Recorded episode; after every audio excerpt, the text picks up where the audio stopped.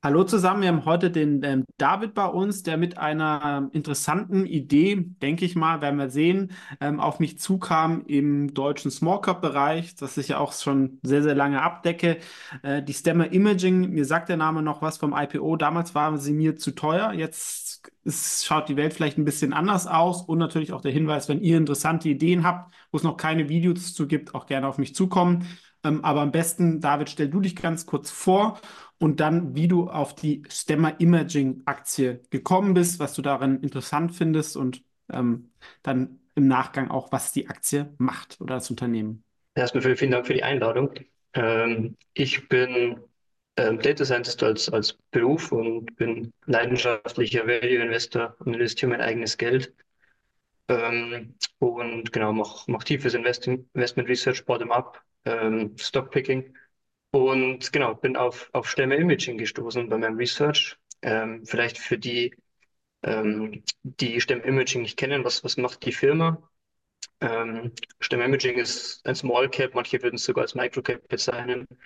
200 Millionen Market Cap, Firmen sitzen in der Nähe von München und ist ein, was ich als Machine Vision Integrator bezeichnen würde. Mhm. Was bedeutet das? Stämme Imaging hat zwei Geschäftsbereiche. Der erste Geschäftsbereich, ähm, der traditionelle Geschäftsbereich auf der Firma ist im Endeffekt Reselling von, von Machine Vision Equipment. Also sie haben im Endeffekt einen E-Commerce Store, auf dem sie unter anderem sowas wie industrielle Kameras vertreiben und die sie an von zum Beispiel Basler etc. einkaufen. Mhm. Und der Value Add ist im Endeffekt einfach, einfach ein, ein zentraler Store, auf dem quasi diverse äh, Produkte angeboten werden und sie bieten halt Beratung und Service an und verdienen dann halt eine relativ kleine Marge. Mhm.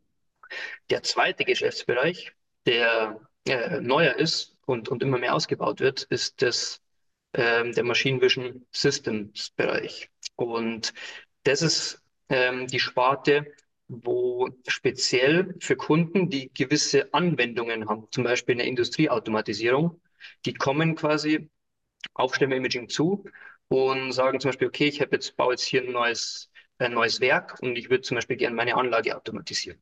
Ähm, wie, wie kann ich das tun? Und dann kommt Stimme Imaging im Endeffekt und sagt, okay, wir, wir kennen das Problem, wir kennen die Anwendung, ähm, wir stellen das Equipment zusammen. Die haben ein, wir haben einerseits, unser, also sie haben ihr eigenes äh, Intellectual Property, zum Beispiel, also sie haben eigene Software und eigene Hardware und kaufen dann im Endeffekt die äh, weiteren Teile die, die, und die weitere Software bei Manufacturern ein und mhm. stellen im Endeffekt dieses komplette System zusammen. Ähm, sie designen es, sie implementieren es und sie schulen dann auch das Personal und übergeben quasi dann diese komplette äh, Automatisierung. Und das tun sie für verschiedene Branchen. Ich habe eben gemeint, dieser, den man oft im Kopf hat, diese Industrieautomatisierung. Aber sie haben eigentlich relativ diverse Kunden, zum Beispiel auch wenn man Richtung Agriculture denkt, sowas wie Precision Farming, wo man auch über eine Kameralösung hat, um im Endeffekt präzise äh, anzubauen. Oder auch im Sport, wenn man Richtung Sport, Sport und Medien, also immer mehr mit Hawkeye-Technologie oder Torlinientechnik. Das sind alles so Anwendungen, wo Kameras im Spiel sind, wo intellig äh, quasi intelligente Systeme gefragt sind. Ähm, genau. Und dafür verdienen sie im Endeffekt dann ihr Premium. Und das sind im Endeffekt die beiden Geschäftsbereiche. Ähm, warum finde ich diese Firma interessant? Mhm. Was ich interessant finde, ist, ist das, das Geschäftsmodell, wenn man an, an sowohl an das Reselling als auch an dieses Lösungsbusiness denkt, es ist ein Servicegeschäft. Das heißt, es ist äh, Asset-Light, also würde ich es bezeichnen, weil man Stimme Imaging braucht keine großen Maschinen, um irgendwas herzustellen. Alles, was sie brauchen, ist im Endeffekt äh, ein bisschen Working Capital im Sinne von Inventory für ihr Equipment. Und das sieht man auch in den Zahlen. Also sie verdienen Return on Invested Capital und Return on Equity sind über 20 Prozent, was für mich halt eine wichtige Qualitätskennzahl ist, ähm, um, zu, um die Profitabilität des Unternehmens zu beurteilen. Außerdem konnten sie zeigen, dass sie sehr gut skalieren. Also als die ja, äh, zum IPO, also vielleicht nochmal einen Schritt zurück. Die Firma wurde von Private Equity aufgekauft, ich glaube im 2015 rum. Und wenn man sieht, 2018 war die Firma noch, also Cashflow positiv, aber nicht profitabel ähm, im, im Income Statement. Aber man sieht deutlich über die letzten äh, drei Jahre oder vier Jahre, äh, wurde der Umsatz kontinuierlich jährlich um ungefähr 11 Prozent gesteigert. Und man sieht sehr gut, dass die Kostbase, äh, die Costbase immer relativ konstant geblieben ist und dadurch die Margen sich verbessert haben und sie mittlerweile auch EBIT-Margen von um die 15 Prozent haben. Und wenn man an das Geschäftsmodell denkt, ähm, dadurch, dass es weniger wenig Kapital benötigt, ist quasi die, die Free Cashflow Conversion als ähm, exzellent. Also der, der meiste Teil, der, der verdient wird, ähm, ist, wird auch converted zu Free Cashflow und wird im Endeffekt, weil die Firma wenig Kapital fürs Wachstum benötigt, auch als Dividende ausgeschüttet. Das heißt, wir haben hier kapitalarmes Wachstum. Wenn man denkt, meine, was ist also vielleicht zum Downside Risk, ich meine, die Aktie ist sehr günstig bewertet. Sie ist ungefähr zu einem Price Free Cashflow von 10 Prozent. Also das ist eine 10, äh, mit einer 10-prozentigen Rendite. KGV von 11. Also wenn man sagt, okay, die sind mit in den letzten ähm, Jahren kontinuierlich immer mit 10 bis 11 Prozent pro Jahr gewachsen, haben hohe Renditen. Warum ist diese Aktie so günstig? Ähm, aus meiner Sicht sieht der Markt äh, vor allem zwei Dinge. Also erstens, meine, wir haben eine Rezession in Deutschland und wenn man vor allem denkt, so Richtung Industrieautomatisierung ist halt, ist halt momentan ein schwieriges Geschäft und, und das wird auch definitiv eingepreist. Und STEM Imaging hatte auch quasi, der Umsatz 2023 war auch, äh, war kein Wachstum, war konstant zum Vorjahr, also ungefähr konstant. Mhm. Also man merkt es auch, also dass die, vor allem die Kunden auch einfach noch Excess äh, Working Capital hatten, so wie in vielen anderen Firmen auch, wegen der äh, Lieferkettendisruption. Und vermutlich das Zweite ist, ähm, der Markt, also der Machine Vision Markt, der ist extrem fragmentiert. Es gibt extrem viele Nischenanbieter, die spezielle Teile bauen, die spezielle Kameras bauen. Und da ist natürlich auch immer irgendwie so ein, so ein, so ein Kampf zwischen dem Integrator, der im Endeffekt nur das IP des Stemme-Imaging hat, das ist ja viel mehr eine Integrationssoftware, eine Integrationshardware. Und ähm, das ist so eine Competition da. Ich meine, die, die Equipment Manufacturer würden natürlich auch gern direkt einfach an die Kunden verkaufen. Und da denkt, vermutlich denkt der Markt quasi, dass ich mein Stemme Imaging einfach keinen Wettbewerbsvorteil hat. Und äh, genau, das okay. ist ein Geschäftsmodell, wenn, dann, glaube ich, habe ich das mal so grob gezeichnet, vielleicht von deiner Seite. Nee, nee, war ja sehr ein breiter Überblick. Also wir können sagen, wir haben einerseits haben wir, sag ich mal, einen B2B E-Commerce Shop in einem spannenden Thema. Ja, wenn wir sagen, insgesamt auf der Firma kommen 15% EBITDA-Marge raus, ist das ja auch immerhin noch okay. Und dann haben wir das Geschäftsmodell eines Systemintegrators. Ne? Sag mal, der Vorteil ist, ich habe nicht so das Technologierisiko, ja, weil äh, du hast das Beispiel Basler genannt. Die Aktie hat sich mal sehr, sehr gut entwickelt. Jetzt die letzten Jahre wieder nicht so gut. Ne? Ist vielleicht ein anderes Thema, warum das liegt, aber es kann halt dann sein, dann gibt es eine neue Kamera aus China oder sowas oder sie sind dann einfach irgendwie da nicht mehr so ähm, preiseffizient. Das kann denen halt weniger passieren. Dadurch, auf der anderen Seite kann ich wahrscheinlich halt nicht ganz so, jetzt 10% ist super, aber ich werde wahrscheinlich jetzt nicht 50, 60% da pro Jahr wachsen, weil gerade bei der Systemintegration brauche ich auch Mitarbeiter, ne, ähm, wenn die ausgelastet sind. Das war wahrscheinlich am Anfang, sag ich mal, der, der Fixkostenblock, aber das ist immer noch ein bisschen was, was irgendwie, ähm, sag ich mal, Menschen man irgendwie braucht. Ähm, Vielleicht noch äh, interessant ist, du hast es auch schon genannt, ähm, auch sag mal, vom Verständnis. Ähm, was ein typisches Beispiel für die Systemintegration ist, ich glaube, sie machen das für die Bundesliga mit der Torlinientechnik. Das kennen ja wahrscheinlich die ein oder anderen. Wenn es irgendwie man äh, Wembley lässt grüßen, wenn dann irgendwie eingeblendet wird, war der Ball jetzt wirklich drin oder nicht. Ähm, das ist von denen. Ne? Das ist aber natürlich eher ein Nischenfall. Was ist jetzt vielleicht eher so, eher so ein Massenfall, wenn wir sagen, äh, Vision Automation, ja, gehen wir jetzt mal Buzzword AI, da gab es auch dieses Beispiel, ich glaube, von Amazon oder so mit den Erdbeeren, so in die Richtung. Da wird, was sind da so ein bisschen, sag ich mal, auch so, so die Wachstumsfantasien, ähm, warum man jetzt eigentlich mehr Kameras braucht im Bereich ähm, Industrie? Ich glaube nach wie vor der der Haupt-Use Case und auch der Hauptkundenstamm sind eben diese Industrieautomatisierung. Also wenn man überlegt, wenn man irgendwas vom Band produziert und man will irgendwie sortieren, fertigen, ich meine, da, wenn man sich, wie sieht das jetzt konkret aus? Man hat ein Band und dann sind halt verschiedene Kameras in verschiedenen Winkeln angebracht. Die scannen im Endeffekt von verschiedenen Sichten. Wenn man es dann in die Technologie übersetzt, wird ja quasi ein kohärentes Bild erstellt, quasi von allen Dimensionen und dann wird halt irgendwie ein Roboter zum Beispiel ferngesteuert. Der sortiert meinetwegen irgendwelche Sachen. Und ich meine, das ist halt die Anwendung, diese klassische Anwendung und auch der momentan der Hauptmarkt zu sagen, okay, dann kann ich hier halt automatisch sortieren etc. Und, und da ist eben dieses Anwendungs-Know-how auch da. Und was auch relativ, was kürzlich ist, ist auch, ähm, wenn man jetzt mal weggeht, weil in Deutschland denkt man, glaube ich, immer an Automobilindustrie immer. Da ist, sind ja viele Fragezeichen momentan dahinter. Aber zum Beispiel auch in der Batterieherstellung. Also ähm, da haben sie jetzt auch einen äh, gibt es jetzt auch einen Re äh, Reference Case, den sie haben und, und da sind sie auch gerade in der Implementierung für ein System und das ist halt auch ein äh, schönes Beispiel dafür, dass es quasi auch über, auch obwohl es Industrieautomatisierung ist, ich meine, Industrie ist nicht immer nur Automobil, sondern Industrie ist im überall, wo es hergestellt wird, zum Beispiel auch ähm, Batterieherstellung. Und das ist ja definitiv ein Zukunftsmarkt.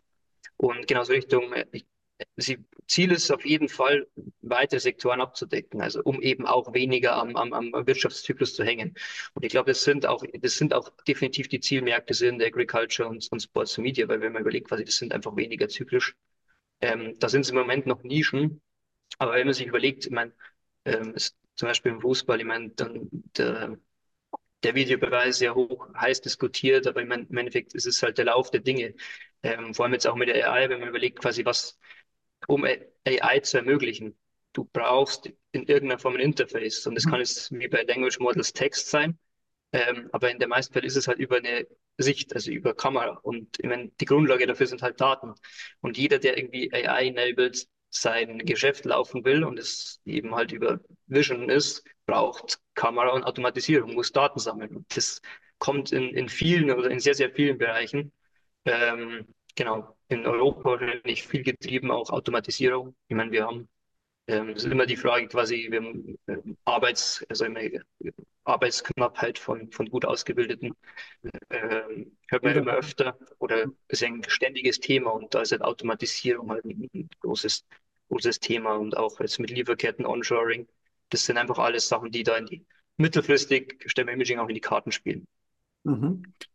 Wenn wir sagen, du hast schon erwähnt, AI, ähm, ich glaube, genau, da gibt es ja auch diese Beispiele. Erst hat AI irgendwie erkannt, dass das ein Foto eine Katze oder sowas ist. Ne? Und wenn wir sagen, Industrie 4.0, wenn ich da irgendwie eigene Daten ähm, erhebe, also das könnte, man könnte es auch als eine AI-Aktie in der dritten Ebene, die so ein bisschen indirekt davon profitiert, weil wenn ich meine äh, ähm, Produktion komplett automatisieren oder mit AI verbessern möchte, sei es in der Qualität oder so, brauche ich einfach halt noch, noch mehr Fotos. Ne? Also das ist vielleicht auch ein, ein, ein Thema. Fallen dir da noch vielleicht irgendwie so praktische Anwendungsfälle irgendwo ein? Wo sie irgendwas genannt haben, Kunden, der dann, ja, sage ich jetzt mal, mit einer, weil das ist ja auch nicht neu, das sage ich jetzt mal, Kameras dann irgendwie da drauf schauen und dann wird, werden irgendwie Sachen rausgehauen, die von der Produktqualität äh, nicht passen. Das gibt es ja schon seit einigen Jahren. Ne? Wo es vielleicht ja, jetzt irgendwie, ja. dass man sagt, man baut jetzt nochmal mehr Kameras drauf und kann es dann nochmal mit irgendwie der, der Analyse dann nochmal verbessern. Ähm, äh, wurde da was genannt? Vielleicht noch vielleicht zwei Kommentare. Hm. Also im, im letzten Earnings Call wurde auch quasi die AI-Strategie vorgestellt. Also ich würde jetzt nicht als klassischen AI-Pick bezeichnen, aber sie sehen sich eben einfach als sagen wir, die, die, das Base-Level in so einer Pyramide. Also die quasi einfach nur, sie bringen die Infrastruktur, damit dem Kunden, dem Kunden ermöglicht wird, Daten zu sammeln und sie bringen auch die Software mit, diese Daten zu aggregieren und dann kann der Kunde quasi seine AI-Lösung drauf bauen. Also das ist quasi, so sehen Sie sich und das ist auch äh, absolut sinnvoll. Vielleicht, ich meine, was bringen Sie mit? Du meinst, ich meine, der, der Use Case jetzt was wie, du meinst sowas in Richtung Predictive Maintenance. Der gibt's. Ähm, ich glaube aber, die Kunden, die Kunden sind halt häufig, ich meine, was ist, wenn Unternehmen, das, viele Großunternehmen haben das schon, aber es gibt genug, die das einfach, das spezielle Wissen einfach noch nie, noch nie umgesetzt haben. Und da geht es im Endeffekt erstmal darum, quasi, wie sammle ich Daten? Wie baue ich überhaupt so, so ein System auf? Welche Software brauche ich? Wie, wie kriege ich überhaupt mal, wie komme ich von 0 zu 1? Und das ist halt im Endeffekt das, das was Stemme Imaging mitbringt und da eben auch mit viel Anwendungserfahrung. Und das hat das CEO auch bestätigt, ähm, auch in dem Earnings Call. Ähm, das, der Value Add von Stemme Imaging ist im Endeffekt, dass sie einem Endkunden, der äh, so eine Lösung implementieren will, mit diesem Anwendungs-Know-how, also erstens einfach das, das Risiko massiv senken. Wenn der Kunde das selbst implementieren würde, muss er sehr, sehr viele Sachen beachten. Es ist nicht sein, sein spezifisches Know-how. Und STEM Imaging kann eben diese, diese, diese Implementierungsrisiko drastisch senken. Und außerdem können sie halt garantieren, dass es auch zeitnah fertig wird, was auch viel, ähm, was auch sehr wertvoll ist. Also er ist, ich glaube, entweder im Q3 oder im Q2 oder meinte auch quasi, die Kunden sind, sind da nicht unbedingt äh, preissensitiv den meisten Kunden ist es wichtig, dass es einfach funktioniert und dass es vor allem zeitnah umgesetzt wird. Ähm, und jetzt vor allem, wenn man Richtung Lieferkette denkt, ist es einfach wertvoll, wenn jemand, wenn ich jemanden kontaktiere, sage ich, braucht es in kürzerer Zeit oder und dann kommt, kann jemand einfach kommen und sagen quasi, wir haben, wir haben das Know-how, wir fangen an, wir haben auch die, die Komponenten da und wir bringen dich quasi schnell und sicher an dein Ziel.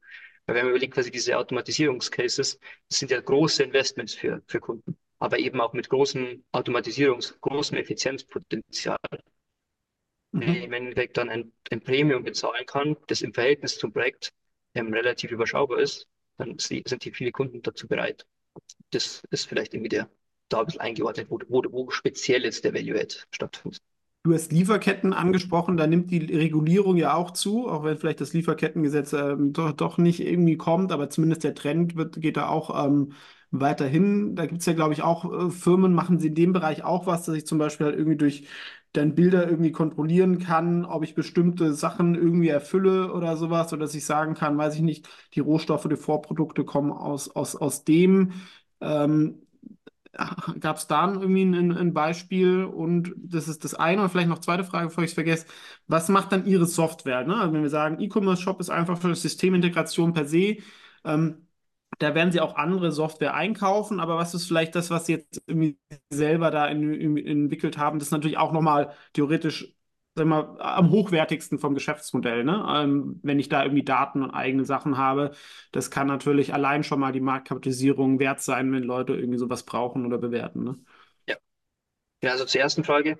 Äh, mir ist jetzt ist ein interessanter Use Case, mir ist nicht bekannt, dass Sie jetzt da speziell was haben, aber es geht eben genau in die Richtung. Also sie, die, die strategische Ausrichtung ist auch eben einfach breiter aufgestellt zu sein von allen möglichen Use Cases und eben auch über das quasi, über diese Referenzen zu sammeln, einfach auch mehr ähm, Geschäft zu machen. Aber wie gesagt, es, ist, es passiert sehr viel in der Industrie und deswegen ähm, wird auch immer mehr passieren. Genau zur zweiten Frage vielleicht, wie sieht das IP von Stemimaging aus? Ähm, man, es ist jetzt nicht der Fall, dass das Stemimaging quasi ihre, so ihre Spezialkomponenten und Spezialsoftware selbst entwickelt. Äh, Stemimaging sieht sich als Integrator und deswegen auch, also die, die Hardware und Software, also die, die Hardware-Lösung ist, ist ein Carrier Board, im Endeffekt ein, ein, ein Stück Hardware, ein, ein großer, wie ein großer Chip, wo man im Endeffekt seine, jeder seine Maschinen, seine Kameras etc. anknüpfen kann und quasi dann an dieser Stelle quasi ein, also ein konsolidiertes Bild erzeugt werden kann.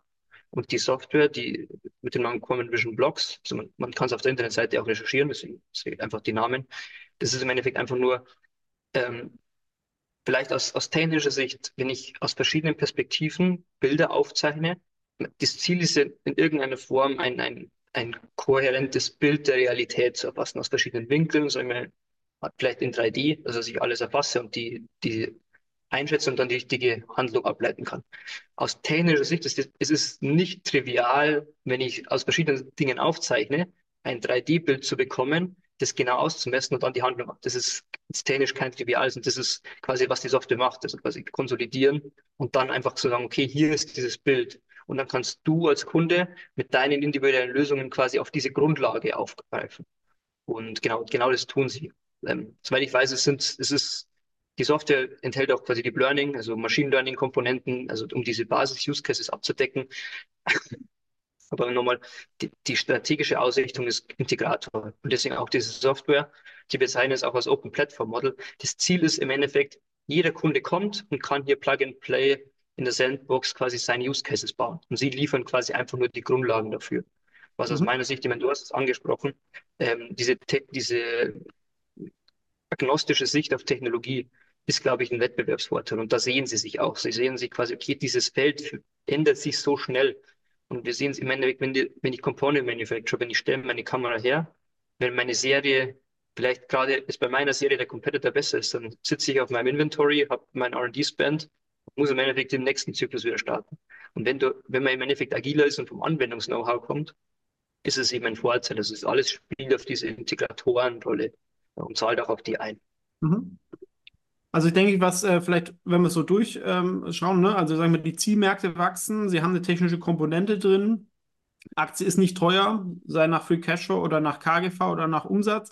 Und was auch noch interessant ist, sie haben auch noch eine Netto-Cash-Bilanz meines Wissens. Ja, Ähm, haben Sie da gesagt, dass Sie damit irgendwie vorhaben, mal vielleicht irgendwie Zielkäufe, könnten vielleicht nochmal äh, irgendwie mehr Dividende oder sowas, aber gab es da irgendwie eine Idee, was Sie Ja. sagen? Weil per se brauchen Sie es ja fürs operative Geschäft, das Cash ja nicht so, ne? Exakt. Nee, ist auf jeden Fall der Fall. Also, das ist vielleicht, ähm, um deine Frage zu beantworten, also sie haben eine neue Dividendenpolicy, 70 Prozent des Net Income. Das ist, also das wird als Dividende ausgezahlt. Letztes Jahr haben sie auch Sonderdividende gezahlt. Also sie sitzen nicht auf dem Cash. Also der Cash, der nicht, der nicht verwendet wird, wird auch ausgezahlt. Ähm, sie halten sich quasi vor, Übernahmen, also strategische Übernahmen zu tätigen. Ähm, haben sie in der Vergangenheit auch gemacht. Also, vielleicht da von der Strategie ist, sie hatten, sie haben eine spanische Firma übernommen, die ähm, speziell so eine Picking, so eine Picking-Lösung, also so einen Roboterarm, der sortieren kann. Das ist halt ein, ein, von der, von der Strategie her, du kaufst eben dieses IP ein und sie können es jetzt über diese Systemintegration quasi durch ihren, ihren Lösungsding skalieren. Und das sind quasi auf, auf diese Akquisitionen würden, also sind sie momentan auch fokussiert, zu sagen quasi, wo kann ich mir Lösungskompetenz einkaufen, die ich über meine Use Cases dann einfach skalieren kann. Das ist die Strategie. Ähm, finanziert soll das durch äh, vor allem Operating Cashflow werden und sie meinen auch quasi, sie würden aber auch nicht davor zurückschrecken, ähm, dafür Fremdkapital aufzunehmen, weil wenn sie haben Netto Cash, wenn die, wenn die Opportunity gut genug ist, ähm, dann würden sie auch, auch nochmal Fremdkapital aufnehmen. Aber das vielleicht von der Akquisition und genau, genau richtig, also sie, sie schütten die Dividenden aus, also sie, sie sitzen nicht auf ihrem Barbestand. Ähm, wahrscheinlich auch der Hintergrund, ähm, was mir sehr wichtig ist, ist, ist, wenn man sich die Aktionärstruktur anschaut das Management hat 8% der Aktien und mhm. verdient relativ, ich glaube, der CEO und der CEO verdienen ein sehr, sehr moderates Gehalt, also gemessen an, an dem Executive. Man sieht ganz deutlich, wo der, wo der, sagen wir, der Wealth Creation Effekt fürs Management, wo der herkommt. Und das, das gefällt mir, weil ich bin Aktionär, wir sitzen im selben Boot, wir ziehen am selben Strang. Gleichzeitig haben wir mit der Prime Pulse, mit der Private Equity Gesellschaft noch den Ankeraktionär mit 70 Prozent, ähm, die auch äh, alle in dieselbe Richtung denken. Das ist, das ist mir persönlich als Investor immer sehr wichtig und man sieht es auch, also wenn man sich die Kapitalallokation der, der, des Unternehmens ansieht, ist das auf jeden Fall aktionärsfreundlich. Mhm. Primepulse, glaube ich, sind die Cancom-Gründer, kann es sein? Ähm, ja. Exakt, genau. Ähm, okay, das vielleicht noch kurz der Hinweis, ich glaube, man bekommt es mit, du bist ähm, in dieser Firma investiert, daraus können sich natürlich Interessenskonflikte ergeben, das hier ist keine Anlageberatung. Ähm, wenn ihr das Video schaut, kann es auch sehr gut sein, dass ich darin indirekt ähm, investiert bin, deswegen sollte man das auch ähm, ähm, wissen. Wer sich weiter informieren möchte, du hast einen, einen Value-Blog, wo das wahrscheinlich der Case auch nochmal erklärt wird. Ansonsten heißt, wie immer natürlich auch selber die Hausaufgaben machen, ne, dass man äh, gibt natürlich inzwischen genug Informationen im Internet, ähm, worüber man sich informieren kann. Ich glaube, auf den ersten Blick, ich werde natürlich auch nochmal mehr Arbeit reinstrecken, aber es ist so eine Firma, ich würde es jetzt mal sagen, so ein defensiver Grower, ja, der jetzt ähm, eher Rückenwind hat vom Markt, nicht zu teuer ist, ähm, solide wachsen sollte ähm, und auch, sag ich mal, ähm, ganz gut geführt ist was, sage ich jetzt mal, für Value-Investoren, aber auch vielleicht auch für defensivere Wachstumsinvestoren ähm, interessant ähm, ähm, ist. Haben wir sonst vielleicht noch was Wichtiges jetzt an dem Case ähm, vergessen, was man sich vielleicht noch irgendwie ähm, anschauen sollte? Ich denke, Risiken hast du auch eingangs gesagt. Ne? Ähm, es ist natürlich Industrieinvestition. Wenn wir jetzt eine riesen Finanzkrise haben und keiner mehr irgendwie in Produktion investieren möchte, dann werden die es natürlich schon massiv merken so ein bisschen vom Gefühl könnte es sein, dass da aber auch jetzt schon ein bisschen so das Schlimmste vielleicht ähm, vorbei ist. Und wenn man ein bisschen Rückenwind vom Markt hat, äh, von der Investition, trifft solche Firmen natürlich ein bisschen weniger. Ne? Ähm, oder was wäre noch vielleicht ein spannendes ja, ähm, Produkt aus technischer Sicht oder irgendwie so ein Beispiel, wo du gesagt hast, vielleicht die Torlinientechnik haben wir schon gesagt. Ähm, was ist noch irgendwie, weil du sagst, das findest du super interessant, ähm, was sie da irgendwie machen? Ähm, hast du da vielleicht noch was? Ja, Na, das ist mir korrekt. Also ich bin investiert. Ähm, mhm. ist auch eine meiner sagen wir, ähm, größeren Positionen, deswegen auf jeden Fall der Disclaimer an der Stelle. Ähm, genau, was, was finde ich interessant? Also, was, für, was ich eigentlich besonders interessant finde, ist eben äh, jetzt nicht irgendwie der, besonders der technische Use Case, was mir halt extrem gut gefällt, ist, das Geschäftsmodell ist einfach skalierbar, also sowohl nach oben als auch nach unten. Also ich habe einfach ein kapitalleichtes Modell. Also das ist also aus meiner Sicht halt sehr relevant, weil das zeugt eben auch, äh, dass man, dass Free Cashflow generiert werden kann, aber auch eben sowohl, wenn äh, die Konjunktur anzieht, auch die Möglichkeit quasi dann auch Geschäft zu machen, aber auch quasi, wenn es schlechter läuft, im Endeffekt äh, also, äh, immer noch profitabel zu wirtschaften, eben weil man eben keine riesen Anlagen oder große, große Investitionszyklen hat. Also das ist einfach das, was mir besonders gut gefällt. Ähm, vielleicht ein, was ich vielleicht sogar als als, als Hidden Asset sehe, ist, wenn man überlegt, dass die, die, die Prime, wie du richtig äh, gesagt hast, Prime Pulse ist, ist, sind die äh, Cancom-Gründer, ähm, sitzen mit 70 Prozent drin und Herr, Herr, Herr Weinmann ist auch Executive Chairman. Ähm, wenn man sich überlegt, Cancom ist ein Start, gestartet als Hardware-Distributor, äh, Hardware-Reseller und mit, äh, skaliert so jetzt auch viel IT-Service-Geschäft. Wenn man überlegt, die Geschäftsmodelle, Stem Imaging ist im Endeffekt auch ein Hardware-Reseller und Distributor mit einem Service-Geschäft. Aus meiner Sicht ist quasi die, die, die Expertise von, von Herrn Weinmann und den Kollegen ähm, aus der Erfahrung zu wissen, was in diesem Geschäft funktioniert. Und er hat gezeigt, dass er so ein Geschäft skaliert hat. Kann auch ein sehr, sehr wertvolles Wissen sein, einfach jemanden im, im Team zu haben, der, der das eben schon gemacht hat. Ähm, genau, das ist ein Soft-Fact. Wer weiß, ich meine, wie gesagt, das Risiko ist, man hängt an der Konjunktur. Das, das sieht man auch. Ähm, deswegen auf jeden Fall da auch, jeder muss sich sein eigenes Bild machen. Also aus meiner Sicht, äh, zwei Risiken nochmal wiederholt, ist einfach Konjunktur aber eben auch Wettbewerbe. Ich meine, der Wettbewerb ist intensiv, es ist eine kleine Firma. Ähm, und deswegen, solange, also aus meiner These ist, solange die Konjunktur wieder anläuft in der, in der nächsten Zeit, äh, Management meinte, sie erwarten Ende 2024 quasi wieder Wachstum, also in der zweiten Hälfte, sind sich aber nicht sicher. Also sie, sie sagen auch quasi, sie sehen, sie bereiten sich vor, Sie können es aber nicht abschätzen. Also das ist immer das Risiko. Und zweitens eben, ich, aus meiner Sicht, solange Stimme Imaging die, die Kunden gut betreut und Mehrwert stiftet, ist das Geschäftsmodell intakt. Aber wie gesagt, nochmal, die, man muss die, diese beiden Thesen eben als, als Anleger eben verifizieren. Ich habe sie für mich mit Ja verifiziert. Jeder muss das für sich selbst entscheiden. Ähm, genau sonst Bewertung auf jeden Fall aus meiner Sicht sehr günstig. Ähm, Genau, sonst, ich meine, du hast angesprochen, wen es tiefer interessiert. Also ich, ich, hab, ich schreibe einen Blog, wir können es vielleicht auch dann in die Beschreibung packen, der ist ja. contrariancashflows.com. Da teile ich äh, sehr, sehr tief. Also wer da tief einsteigen will, ich schreibe ungefähr jeden Monat einen, einen Deep Dive, auch über Stemme-Imaging, wo ich sehr, sehr ausführlich auch meine Investment-These, das Business beschreibe und auch sehe, wie ich es bewerten würde. Also wer da tief einsteigen will, ist, ist jederzeit gerne willkommen. Und sonst bin ich auf Twitter aktiv unter David Diranko ein Wort, ähm, mein Name. Ähm, dort poste ich öfter mal einfach noch so andere interessante Firmen, die ich ähm, gerade betrachte. Genau. Das ist auf jeden Fall vielen Dank für die Einladung. Wir haben ja sehr Spaß gemacht. Ähm, ist immer interessante, interessantes Gespräch und genau, ich hoffe, es hat den, den Zuschauern Mehrwert, Mehrwert gebracht und ich bin immer äh, freue mich über Diskussionen, auch gerne Kritik. Ähm, ich ähm, will auch immer dazulernen, deswegen äh, genau, also gerne ja. auch unter dem Video auch kommentieren, ähm, wenn ihr, wenn ihr da wieder seht. Ich glaube, ähm, wenn, von der Konkurrenzsituation, ne, ähm, man hat wahrscheinlich, muss weniger China fürchten, ne, wenn man jetzt eine Basler ist, dass man da ersetzt ist, weil man ist beim Kunden vor Ort. Auf der anderen Seite hat man natürlich schon eine hohe Abhängigkeit vom deutschen Markt. Ne, weil manchmal gibt es ja auch kleine Firmen in Deutschland, die sehr, sehr viel exportieren, die sich dann vom deutschen Markt, der ja aktuell jetzt nicht so super läuft, ich glaube, die Weltwirtschaft ist vielleicht äh, durch, ja. Bei Deutschland weiß man es noch nicht so genau, so vor ähm, Dingen, das muss man vielleicht sehen.